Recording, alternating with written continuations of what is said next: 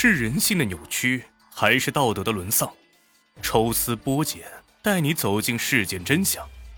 同样的案例，别样的精彩。欢迎走进《逢申大案纪实》。欢迎收听今天的大案要案，咱们接着上一集，继续讲述。即便是脱离了恶徒们的控制，眼睁睁的看着两名女性被轮流侵犯，乘客们依然是无动于衷。没有一个人试图去帮一帮他们，不要求他们冲上去和恶徒进行殊死搏斗，只需要向车站求助一下，也许结果就不一样了。但很可惜，四十一名乘客依然是保持着沉默，事不关己，高高挂起。也许他们出门在外不想管闲事儿，也许他们怕遭受到恶徒的报复。当乘客们全部都回到车上的时候。施暴依然没有停止，卢海荣刚刚在厕所没有得逞，早就憋了一肚子的火。他当着众人的面强行将贾女士糟蹋，钱玉忠还想效仿一番，但遭到了乙女士的强烈反抗，未能得逞。钱玉忠见状，只好乱摸一番。杨月静也没有闲着手，两个人当众欺辱着乙女士。在此期间，曾有同伙对第三位女乘客动手动脚。但女乘客和丈夫换了位置之后，他们就此停手。这八个恶徒说到底还是二十岁左右的年轻人，平时以盗窃为生，没有完全的丧失理智。那人的丈夫在身边，他们也就停止了施暴。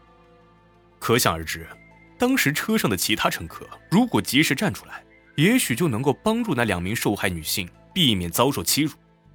正如卢海荣供词说的那样，乘客的一再沉默。才让他们愈加的放肆。众人的沉默让恶徒们愈加的嚣张。欺辱完两名女乘客之后，恶徒们岂能放过其他乘客？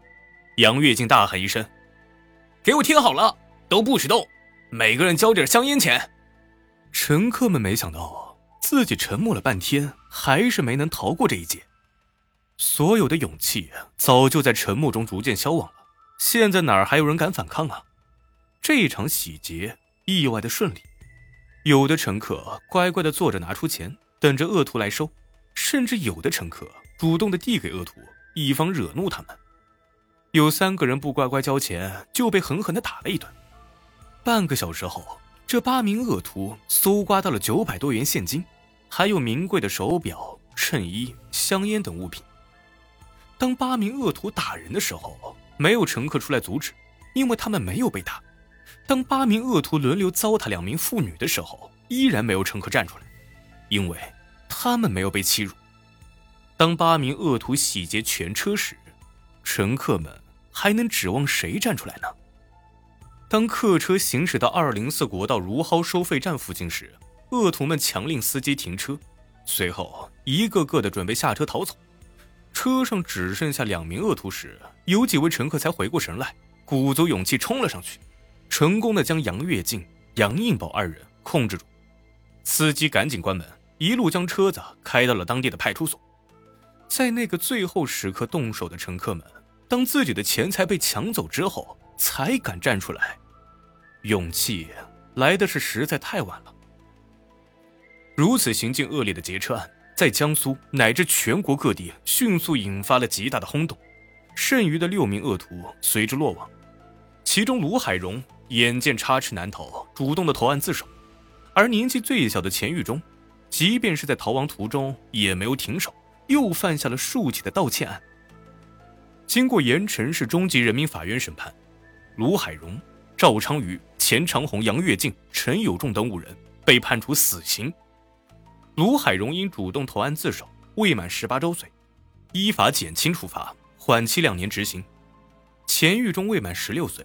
得以从轻处罚，被判处无期徒刑；戴永明未满十八岁，得以从轻处罚，被判处无期徒刑；杨应宝则被判处有期徒刑五年。八名恶徒都得到了应有的惩罚，但是那两名女性受害者却留下了永久的心理创伤。此案发生后，有很多学者提出增设、见微不救罪，用法律的手段让人们面对犯罪不再沉默。很显然啊，仅仅是道德的规范，不足以让每个人敢于见微出手。令人惋惜的是，二十多年过去了，同样的悲剧依然是在发生。很多人不缺乏正义感，也富有勇气，但在面对犯罪时，不但要考虑自身的安危，还要考虑可能带来的麻烦，搞不好甚至会被反咬一口。那些被讹的服人者，就是活生生的教训。怎么样避免类似的悲剧？怎么样保护那些见义勇为者，让人们面对犯罪不再沉默？实在是值得人们思考。